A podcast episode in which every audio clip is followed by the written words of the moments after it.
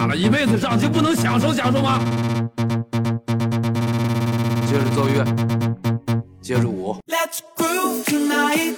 那会儿还查身份证，不，他问你问你得说是吧？对他查身份证，当时那时候我们就不能。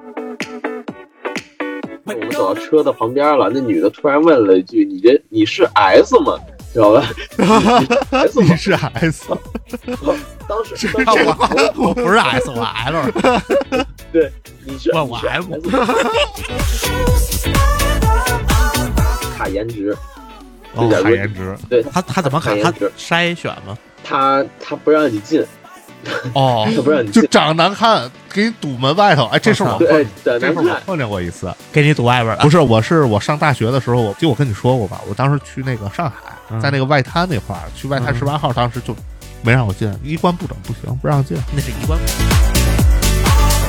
Hello，大家好，这里是来话电台，我是主播皮皮。我是主播大光，就熟悉我们的朋友都知道啊，之前我跟大光挺喜欢喝酒，然后我们也聊过一些这个有关在北京的一些夜喜欢社交？什么叫喜欢喝酒？啊，喜欢 social 是吧？喜欢 social，喜欢 social。然后我们之前也聊过一些这有关在京城夜生活话题的一些节目啊，其实播放量还不错。嗯，大家可能对于这个在北京的一些夜晚的美好的一些生活，可能都比较向往，也比较好奇。嗯，然后今天我们请来一个专业人士吧，嗯蹦迪界的一个专业人士，来跟我们讲一讲这北京京城夜生活其他的一些这种好玩有趣的事情啊。让我们欢迎一下今天的嘉宾小天儿，来让我们嘉宾做个自我介绍吧，先。听众好，我就是你们皮皮口中说混迹各大夜店圈的小天。这小天儿比较腼腆啊，就不像我们想象中这个喜欢蹦迪人那么张扬，是那么外露啊。其实还是比较腼腆、比较害羞的这么一个感觉。嗯，就大家可能也光听声音，可能就听出小天儿可能比较智能，而且小天儿确实比较帅啊。这嗯我们见着真人儿，就确实这很吸引人。这在夜店肯定是姑娘们特别喜欢的那一款，嗯是吧？那小天儿可以先跟我们说说，这当初你是怎么就进入到这蹦迪圈儿，就喜欢上蹦迪了呢？蹦迪圈啊，蹦迪圈就是我是从高中，呃，高高中就开始了，对，高中在我十六、十七岁左右的时候是接触的这个夜店文化吧，就你们所谓的蹦迪嘛。如何去接触这个圈子呢？首先，大家在那个上学的时候，肯定有几位就是就比较圈子比较熟，也这就大家听着都比较厉害的那种人物，就他算是你们这个圈子里的先行者了，是吧？这种就是属于呃，就是你想啊，大家都在十七岁，那都要准备高考的时候，就有几个就比较狠的狠人儿吧，就所谓大家上学的狠人儿吧，哇塞，就天天逃学，就 撩北狠人，对，就去蹦迪啊，就去什么打牌这种，就那种老大哥。然后当时主要是跟他们也混得比较好嘛，他们就有一次就带我去了一次，当时是去的优唐，优唐有一个夜店，现在已经没有了。就是优当时唐是在那个东二环朝阳门那块儿，是吧？嗯，对，反正离工体不远，那个优唐国际中心那块儿有一个夜店，当时我们去，当时我们那时候才十七岁，四五个人都十七，大家都十七，这真是不十七岁那年的雨季，就已经开启了这种，就我们在十七岁的时候还傻玩傻闹呢。对 对对，那时候大家都十七岁，四个十七岁的男的直接就奔着夜店就去了。当时那时候大家手里也没钱啊，我也不知道什么开销，你知道吧？就他就带我们去了，但确实当时也不知道卡座是一什么东西，他也确实就带我们在里面溜达了一圈，也没有在卡上，也没有喝酒什么的。但是像那种就十七岁你能进去吗？他查身份证也不查也，不查，查查查，那会儿还查查身份证。不，他问你问你得说是吧？对他查身份证，当时那时候我们就不拿身份证，他会我就说我没带身份证，然后他说那你说一下身份证号，大家身份证号不是有年份吗？我就改加一点对，减一点九七九八，把自己说大几岁是吧？说大几岁，，是的，是的，现在就不行了。现在有的那些女孩啊，或者小男生长得小，那个能在网上查到他那些信息的，这一脸稚嫩啊！你们是这样。那当时第一次进什么感受啊？是是自己想象中那个样子吗？就声色犬马那种感觉。嗯，当时啊，他带我去玩的时候，我也当时其实也没有多想，但进去了之后，其实就跟大家虽然有的呃有的朋友没有去过夜店嘛，那那那什么电视剧啊、电影里面都有，其实差不了多少。差不了多少，也是被这种场景给吸引了，是吧？当时没有，当时没有，当时也就相当于第一次见识到夜店是什么东西吧。就是开眼界、长见识了吧？对对对对，哎，那像你周围这些朋友跟你的就是感受是一样的吗？应该是一样的，因为我们当时这是高中了，高中住夜店是这样的。后来就是上大学，上大学了之后也是和我这些朋友就一块去。当时是相当于是我一好兄弟嘛，我一好兄弟跟我上了不同的大学，他那个大学里面也有一老大哥，他就天天什么 OG 啊，十老老老大哥经常出现在这不同的这种场合下。对，当时我们都不懂，那个老大哥过生日了，他就把我带上了，你知道吧？就因为我老去，也去他们学校，就一块打篮球啊，或者一块打麻将啊什么的那种，然后大家就一块都混熟了。对，就把我叫上了，然后在夜店里就是当时怎么说呀？他应该算是比较会玩吧，但是。就是把我们四五个人拉上，我们也也相当于是之前是见过嘛，也但没有玩过。然后就是当时我们就是开了一个卡座，也有女孩啊，但是我们基本上在我第一年蹦迪的时候就是纯喝酒，也没有和女孩有什么接触啊，就是纯喝酒。就你既然说到女孩了，我们就聊聊。你说去夜店的这些姑娘，咱们都说有些人经常说什么。好姑娘不去夜店，去夜店没有好姑娘，你觉得是这样吗？还有就是说，去夜店的这些姑娘有没有一些什么共同点？就是你怎么能跟这姑娘快速能打成一片呢？是打成一片吗？呃，玩成一片，玩玩成一片，互相交流嘛，交流是不是？这个我我说不好，我这个说是这些就比较果断的话，容易被喷啊，但是。但是我觉得怎么来说呢？这个呃，去夜店也没有之前大家那个年代那么古板吧，就觉得就好像只有那些呃比较风流啊那些女孩才去的夜店。现在我觉得就是夜店就是一个年轻人的社交场所吧。不管是你为了去夜店什么目的也好，那有正常人就可能下班了比较闲得无聊，他就去了夜店。就是大家其实就是为了一个放松的一个状态，对吧？就是纯为了放松心情，或者找一个地方去有一个这种宣泄发泄的一个出口，是吧？就是也没有很多像大家去想的那么复杂。对，也差不多吧。但是有些那你说的之前那些古板的那些女的，那肯定也在。但是现在偏多也是年轻人为了社交啊，或者为了去放松去一点这么一说，有一些这种社交需求、社交属性在这里头，对吧？而且像我就。觉得就是夜店的姑娘是不是都是那种，就大家想象中那种，确实都特别漂亮，然后浓妆艳抹，就是这种女生会比较多，是吧？个人认为啊，你想，我觉得你像北京啊，像各大各个城市啊，那那些好看的，基本相当于，我觉得你看北京这个城市，你说大也不大，说小也不小，但是基本上那些好看的女孩啊，我觉得基本是都是在，就基本都，你想就一个娱。就北京一共就相当于几家比较火的夜店，那那些好看的女孩基本都聚集在这。那你就是刚才我想说的是，你认识这些女孩，比如说在卡座上叫来这些女孩，你怎么能快速跟她打成一片呢？就比如说他们肯定是不是也比较喜欢那种帅哥啊，或者说是是不是就像你说的是大哥有钱呢？就是你是靠长相啊，靠这个经济实力啊，就是还是靠魅力、魅力啊等等，就是人格魅力，怎么跟能跟这些姑娘快速打成一片呢？让这姑娘上喜欢上你呢？现在你在夜店里肯定是要玩游戏嘛，玩游戏相当于就是一个破冰环节。有没有哪些游戏可以给我们介绍一下？经常就是大家玩的这种。嗯，相当于简单的，那你就是切丁壳嘛，就相当于切丁壳，谁输了谁喝酒嘛。哎，就是酒这东西嘛，你喝到一定程度了，那你就是相当于就是大家，就咱俩再不熟，就喝到一定程度了，那咱俩也能称兄道弟，对不对？也能拜把子了。对，至少也能说说话嘛，对吧？那其他呢？比如说有一些帅哥，像你这种长那么帅的，是不是天然就有吸引力？你往那一站，是不是就有妹子过来主动找你来搭讪了？不，这个不不说我，不说我。那你想，咱作为一个正常人啊，就是不管你是男孩女孩也好，你对你是男孩，有一个漂亮的女孩在你旁边，那她对你有没有吸引力？都不说在夜店了，就是咱正常情况下，对吗？就你去图书馆，你去读过书，那你愿意旁边做一个呃长相呃特别令你不愉快的那种，还是做一个美女好？那要再再一美女，我还看啥书啊？我在图书馆我还看书干嘛？我还学什么习啊？真是！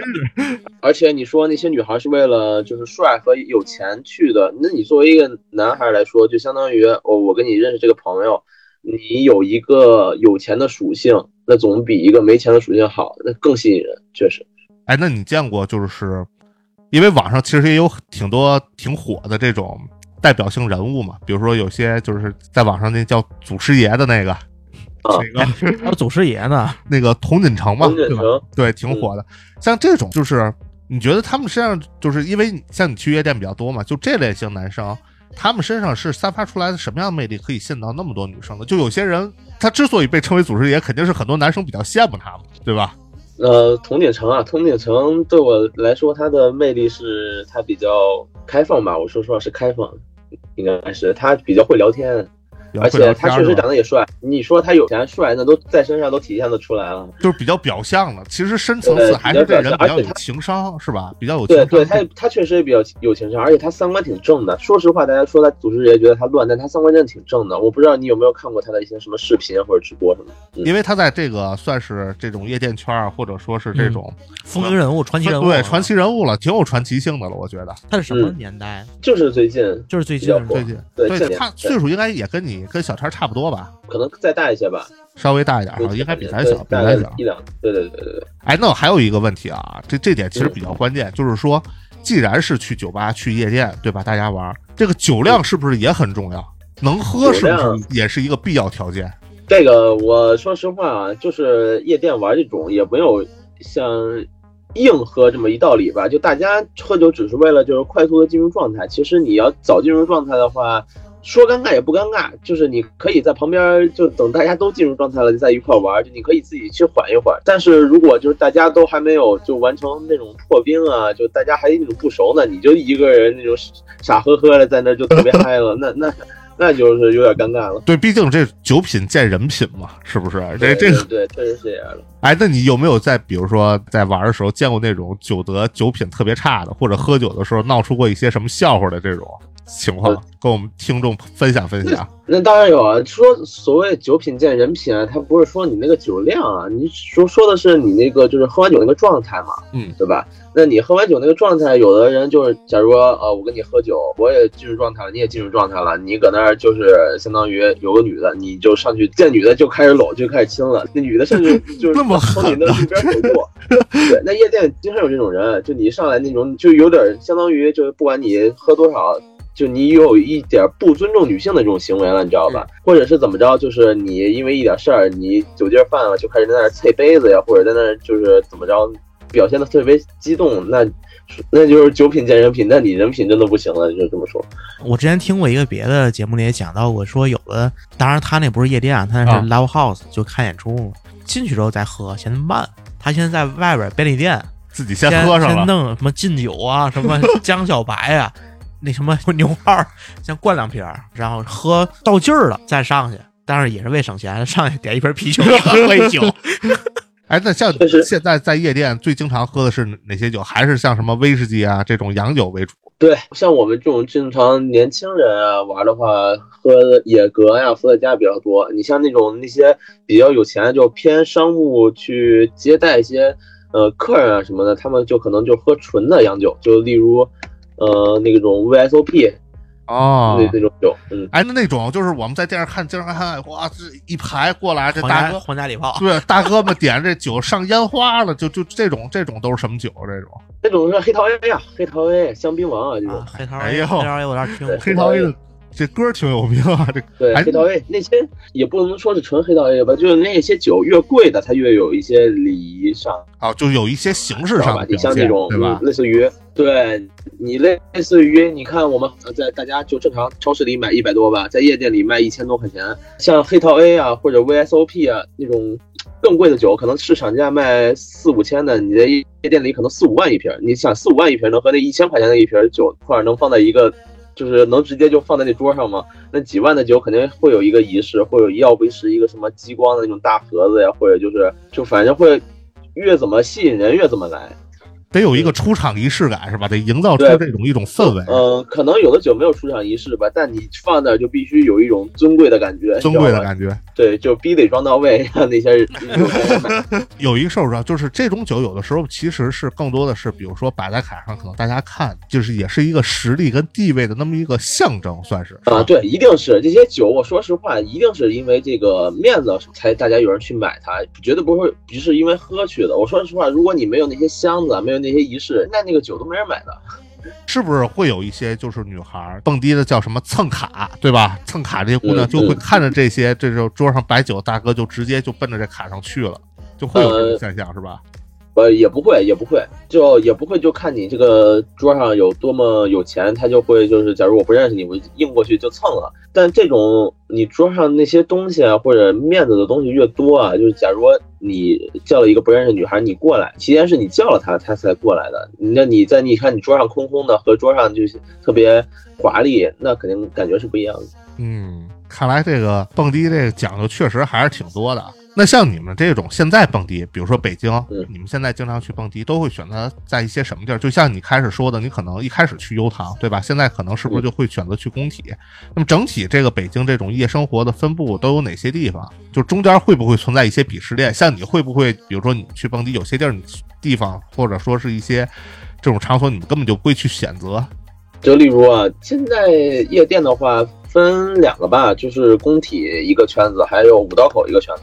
那鄙视链那肯定是存在，那就工体的永远瞧不上五道口的，觉得五道口那些都是 啊就是工体在北京的地位还挺高的，就是等于其实工体是处于这个顶流顶流顶尖儿的位置，是这意思吧？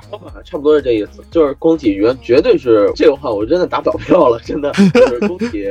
在工体玩的人基本上不会去瞧得上那些在五道口玩的人，就觉得五道口玩的人是一些，就怎么说啊，就那个小孩儿，穷人乐，穷人乐，穷人乐穷人乐，对，穷人乐。就是因为他的这个消费花销可能各方面也不一样，是吧？对，而且比较土那里边那边，比较比较土。你要说不是因为小孩，你要是因为小孩的话，那大家还居然全都是愿意去玩，就因为比较年轻嘛，那些气氛也比较好。那确实在那块儿，就比如是说那种，呃，就是穷乐了，就是 low，对，就是 low，对对对。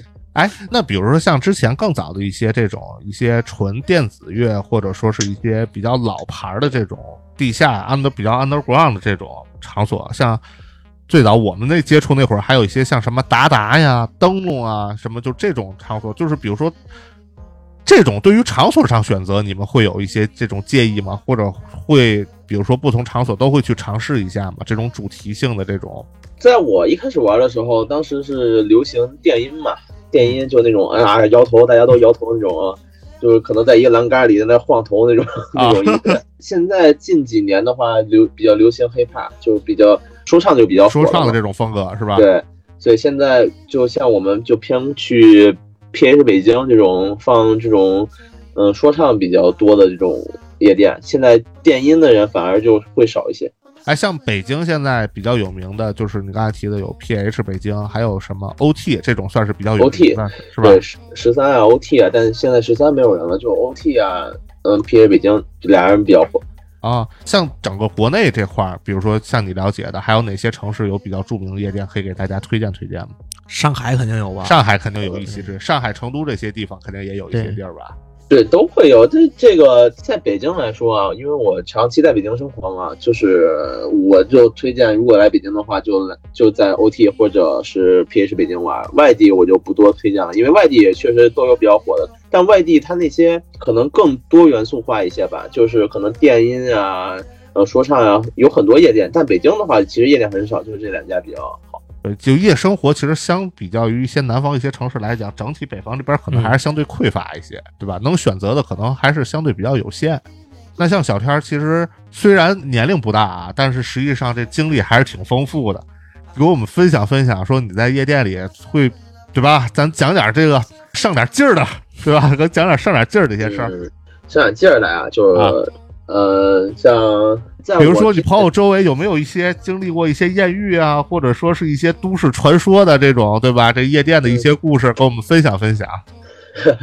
有啊，就是例我和我一个朋友，就就我那个还是那个跟我一块蹦迪的朋友，当时啊我们、就是还是你当初的高中同学吧，这波人我的高中同学，嗯就像刚刚主播说的，就是可能在去夜店前就先在门口炫个牛二什么的。当时我们 当时我们就两个人热衷热衷这个蹦迪啊，你知道吧？就确实蹦迪开销也很大，两个人花费也得四五千左右，三四千左右。嗯，当时我们俩人，你像一人就 A 两三千了，差不多。所以我们也是就是去旁边去天堂，我不知道你们知不知道，天堂啊那个都比较便宜。就我们就先去，会在什么就八九点啊，去天堂喝到差不多了，然后再去进去夜店喝，因为在那夜店啊，确实那些女的他妈那下酒速度太鸡巴快了，对对对喝的那喝的心都滴血，你知道吗？那喝的都不是，确实你当时你都不想什么了，你当时就想我操，是不是又要加酒了？你知道吗？又要加酒了，啊，就二十分钟，你看一下酒还有没有？二十分钟你看酒还有没有？他呀，他这个人，他这个人比较逗的一点就是他在去年吧，去年左右，他就是我们大家还是就一块蹦迪，啊但经常有一些没有妹子的局，就相当于我们硬喝嘛，喝一晚上。对这个需要说一下啊，这个没有妹子局，素局对，在这个蹦迪圈也有一个专门名词叫罗汉局，对，叫罗汉局，就大家给大家普及一个 小知识，是男的搁那硬喝，喝了一晚上。喝一晚上对，喝一晚上。呃，当时我们出去的时候，就是我我和我女朋友，就和还有那个我那个朋友一块儿，我们仨人出去的时候，遇到了一个类似于已经喝多了的女孩吧，类似于已经喝多了一女孩。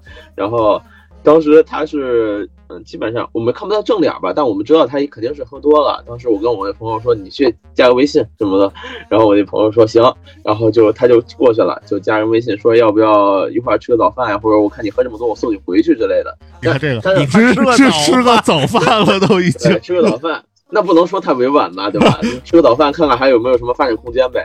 就大大家都是这样的。然后那个，然后他就去问了，他就去问了，然后那女的就就类似于行吧，就类似于说行，然后他就跟着我们一块儿，就是去停车场。我朋友开车开车来的。然后我朋友开的是个奔驰 E 嘛，呃，那个奔驰 E 不是跟 S 长得特别像吗？就在光看前面来说，就我们走到车的旁边了，那女的突然问了一句：“你这你是 S 吗？”知道吧？你是 S 吗你？是 S，当时是当时我我不是 S，我 L，对，你是我你是我 M S，对，他说你是 S 吗？我给我朋友们懵了，你知道吗？然后我朋友说不是，然后那女的就直接就是也没说直接走了，就说找个理由说，哎呀，我好像醒酒了，类似于这种啊，我我我朋友叫我就走了，你知道吗？这件事我觉得挺逗的，但我觉得他可能问的不是那个什么那个大家想象那个 S，想象他应该问的是那个。不是我刚才说的那你不是对光光说的，再给大家补一下这个汽车啊，这奔驰分等级，对分 S 和对吧 E，？C E S 这个对，这可能想必她也是一个懂车的一个姑娘哈，对对对，懂我觉得这事儿还挺有意思。懂汽车的一个姑娘车。这是一个算是比较好玩的事。有没有？哎，真正我我因为我看现在其实好多这个不管电视啊，还是一些这内容啊，总推荐会有一些这种大家这种有一些艳遇。哎，你身边有朋友，包括真的有没有经历过这种艳遇的成功的，一下子两个人就是哎发生点故事，摩擦出火花的这种情况？呃，这种我说实话很常见吧。我说大家在夜店玩啊，像那种单身的呀，或者就是确实比较为了去接触女孩去的，那你玩游戏玩差不多了，你们俩就相当于就开始搂搂抱抱了。就今今天晚上可能就是我就和你玩了，就玩的好的话，就可能咱俩就就回家了，或者去酒店了这种的，知道吧？哦其实这种比较其实是比较常见的。这种也还比较不算个常见。对，其实也不叫艳遇了，在夜店里来说的话，我觉得。那那我觉得大光咱回来咱。咱现在还年轻，我我讲，我没有 S，咱咱咱咱也再去逛一逛。还有一个事儿，这我也是，就是其实我在跟你今天聊天之前，我也做了很多功课，我还关注了一些这种服务号啊什么的，这种有一些这种专门讲这些夜店里这些事儿。这个嗯夜店经常还有一种一类人群，就是叫混圈女，这是怎么回事？能跟我们说一说吗？你说一下你心中的混圈女是就是什么是什么定位什么意思？定位啊，定位我理解就是有有分两类吧，大概两类。第一类就是简单混圈儿，它可能就是说，比如说这女生我就喜欢玩儿，但我没钱，我就专门嗯就到这酒吧，就是这种蹭卡也好，或者说是天天来逛也好，对吧？我就找人玩儿。另外一种就是混圈女士，比如说我就是想找一些有钱的高富帅，然后这个蹦迪这地儿呢，就经常有钱人比较多，我就借这机会来认识一些高富帅，然后能打入到比如说这种进入到人家的这种生活圈子也好啊，或者说就是对自己实现一个阶层跃迁。对阶层跃迁的这种性质也好，大概大概是这两类。我在就是这个混圈女啊，你不能说，在我自己看来啊，我觉得他可能就是有一点这种属性。我觉得他天天玩，然后就是就这个卡上确实一个帅都没有，但是这个卡上太金碧辉煌了，他就一直在那待了一晚上。对对，所以在我看来，她可能是个混圈女，但是这种情况就谁也说不定，说不定就是她的朋友啊什么的。但确实有的女的，她确实是天天来，而且她确实在各个卡上天天逛。我咱也说不了她心里是什么，但我觉得和你应该说的是差不多的那个心理。这种就属于他是天天来，天天逛，但是也不是说我同一天可能流转于各个卡座之间，有没有这啊？不不不，不是不是，他是他是又天天来，又天天流淌于各个卡座。就是又天天来，又天天喝，完了又天天流连于各个卡座之间，那他可能是这个店的那个 就是看场的看场，股东可能是个股东，可能是个小老板。那就这种，比如说碰见这种人，就是这种所谓夜店里最熟悉的面孔，像这种人，是不是他往往他人缘其实还都挺好的？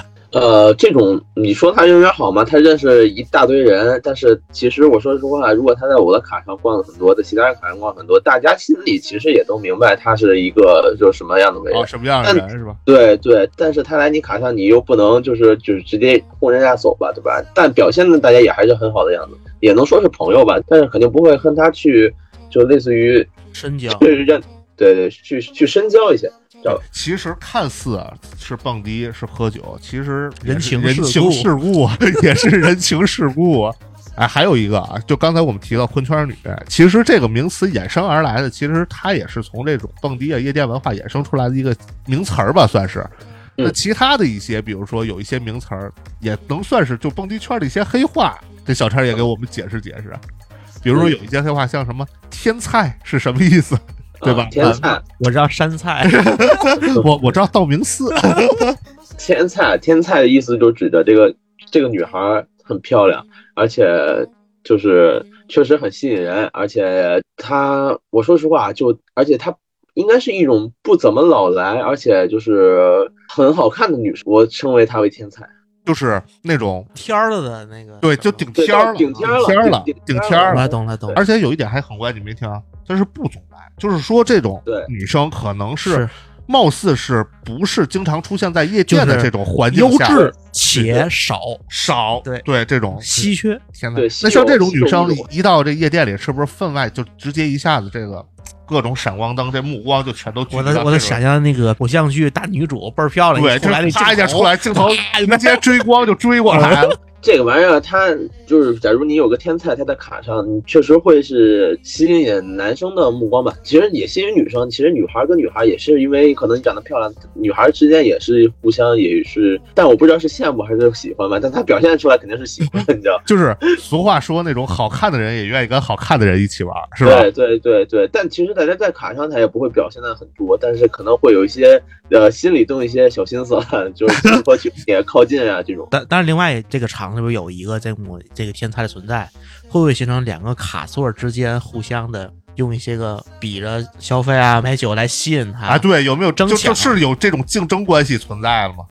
有，那你说夜店它就是，其实它那些不管是走秀啊也好，还是那些激光啊那些箱子也好，其实都是有一种让客户产生一种攀比心理的。就是假如哎，就我没玩过夜店，但我是个富二代，我第一次来，然后我看旁边的那个那大箱子啊那么亮啊一大堆的，我一个富二代这桌上空空的，那不就刺激我消费了吗？嗯我给你砸个十万二十万的，那我在我都不会再花下，我我现在买的比你高，相当于这样。反正他们消费之后会有那什么大喇叭说，哎，这桌谁谁谁周公子对吧？这今晚消费赵公子买单，对，赵赵公子买的。嗯，嗯，工体没有，但五道口可能会有，所以工 体哦，这 low 了，low 的算是纯人乐吧，纯人乐。哎，那你见过就真的是不管大哥还是大姐吧，就或者说是白富大嫂、大不这这种各种高富帅、白富美，这种在夜店里你见过的，或者你听说过，就是一晚上花费最多能花费多少钱？一晚上花费最多大概在我的朋友里啊，大概在十五到二十左右，我去，那也不少。了，十五到二十左右一。辆车出来了，这就是这还还真真是一掷千金，一掷千金。嗯，哎，那除了这个刚才我们提到的天才，还有没有哪些词儿？比如说像满分儿这种是什么意思？呃，满分啊，满分就类似于我跟那个女孩儿就是回家了，回酒店了，干了点什么，就代表我今天满分了，一百分。发生点儿不可描述的事情，这对，这叫对，这叫满分。然后还有满分就一百分嘛，对吧？还有的像那些我比较骚的朋友，就可能今天我三百分，三百分，身体挺好。身体也不错，这身体也不错不不。不，他这个三百分指的不是和一个人三次，他是和三个人。那也身体，我这一下都我都激动了，我 我操！那只能说人家在各个方面都很优秀，是吧？各个方面都很优秀。哎，有没有专门形容帅哥的一些词儿呢？或者说是对于男生的一些这种名词上的一些称呼什么的？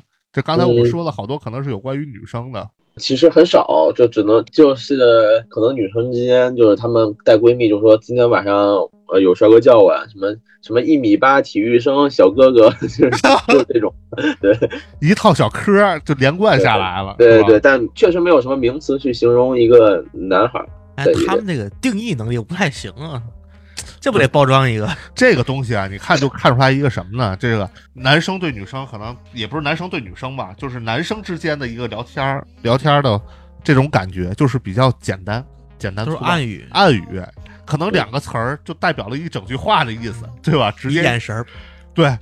然后比如说两个人比较熟，说走，可能啊、早就明白这是什么意思了，对吧？这个可能就是大家之间形成的一种默契吧，算是。我们之前前面也说了那么多啊，聊了也很多了。那像你现在也还是会保持一定的频率，就是经常去夜店吗？就是什么这种是夜店的什么这种环境吗？还是什么去吸引你去夜店，就是经常去呢？嗯，我现在我现在是谈女朋友了嘛，我已经很少去了已经恋爱了是吧？已经对对对对，我然后我现在是已经很少去了，但我也会偶尔去，主要是感受一个氛围吧，而且就是和朋友一块儿喝酒开心，就一块儿跳啊那种感觉。但是我这些朋友啊，他们单身啊，他们去肯定是为了女孩去的，就是为了呃认识一些新鲜感的女孩吧，会做一些这种心理。目的性会很强，是吧？其实就是大家的目的性会很强。呃，其实这个目的啊，目的是锦上添花的一个东西。我觉得还是为了，就是可能就跟女孩玩吧，这个有没有结果，就所以才说这个目的嘛，这就是一个锦上添花的一个东西。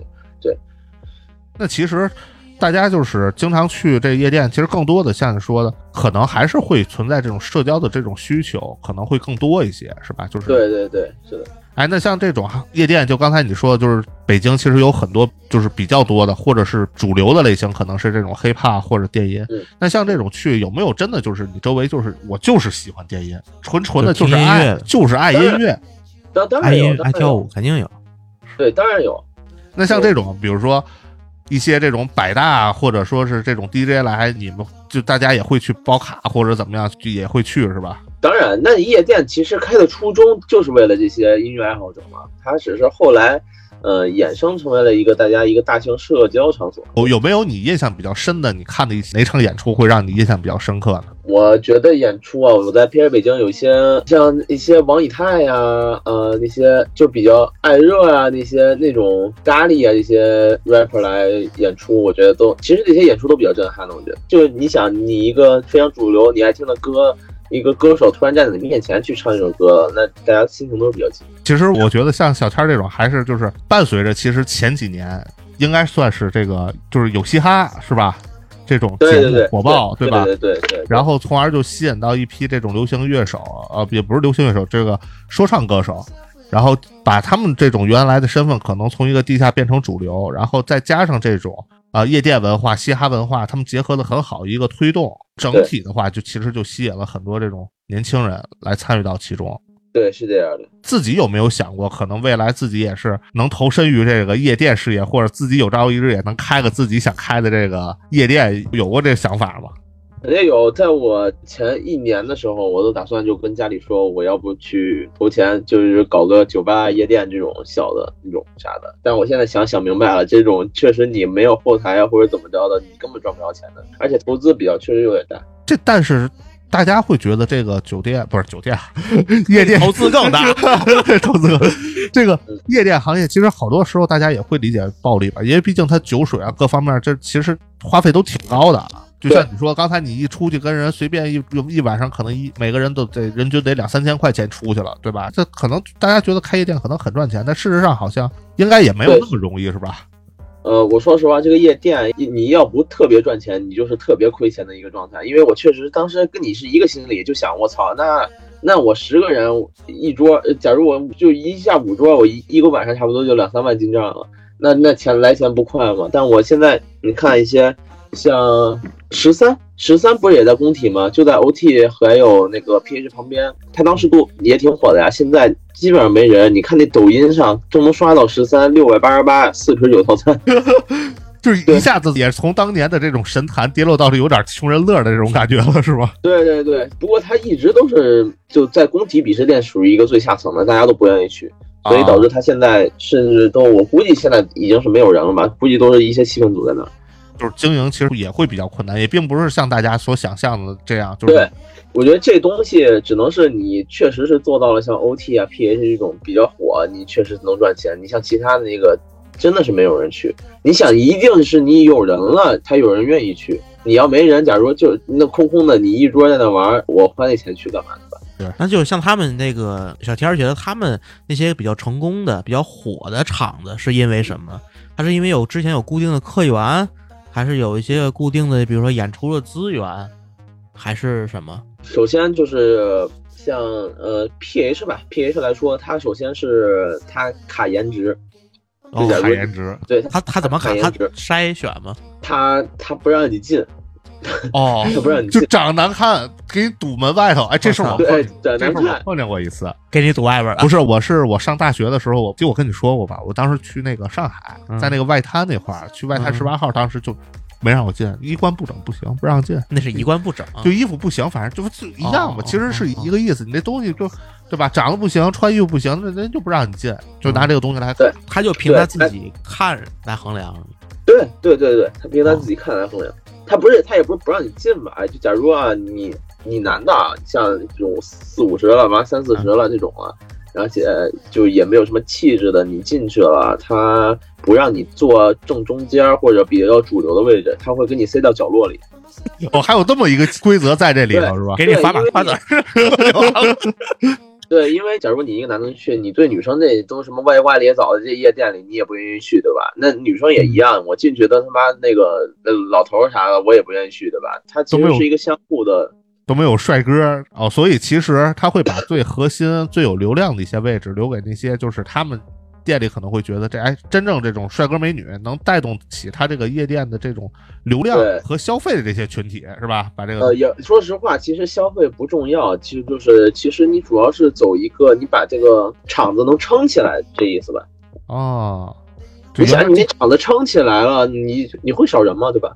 这个还真是第一次听说，这个就是因为他本身来讲，他那些客人，一方面他是客人，他需要在这儿消费；，另外一方面他也是对于这个厂子的一个嗯、呃经营有门脸广告门脸广告门面，嗯、对就是跟那个咱电商买东西的评价那种感觉。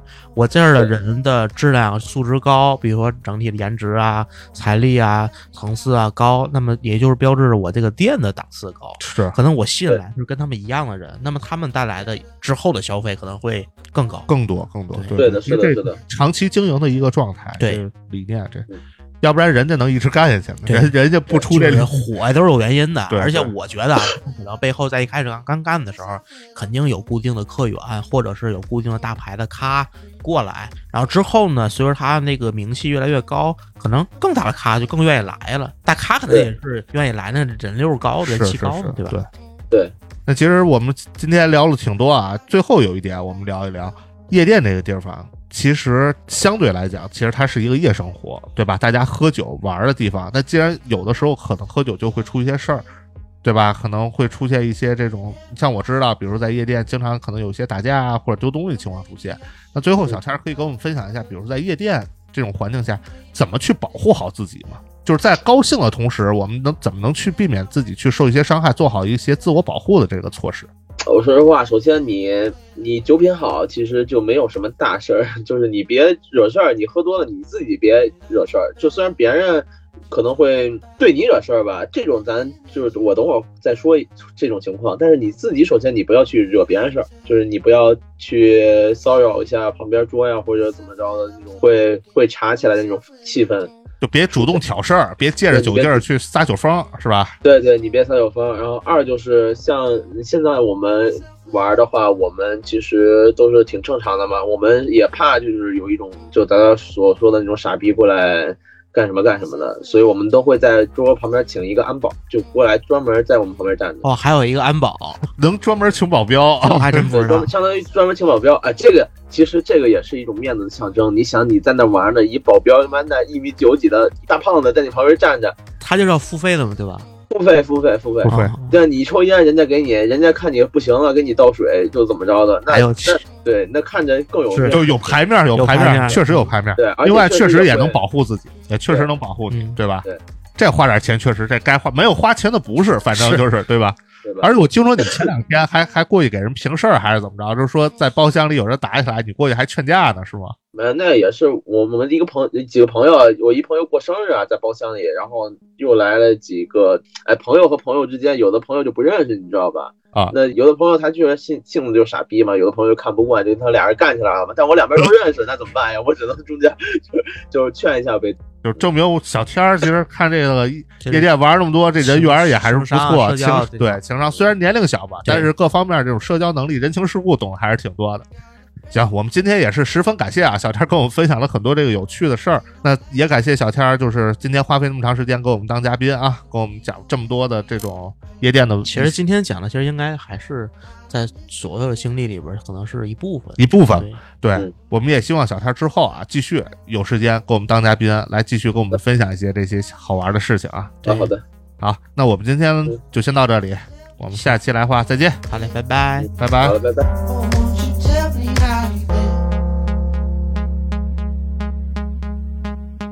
各位听友，分享一个好消息，我们来话电台的粉丝群成立了，大家可以微信搜索“来话小助手”的微信号 l a i h u a f m，记住是来话全拼加大写的 f m，备注来话听友，成功添加小助手之后呢，就会拉您进群，进群之后大家可以近距离的与各位主播交谈，更有机会成为节目的嘉宾。在这里感谢大家一直以来对来话电台的支持，我们群里见啦！欢迎大家搜索来话电台，订阅我们的播客。如果你觉得电台内容还不错呢，还请大家积极的点赞评论，给各位比心啦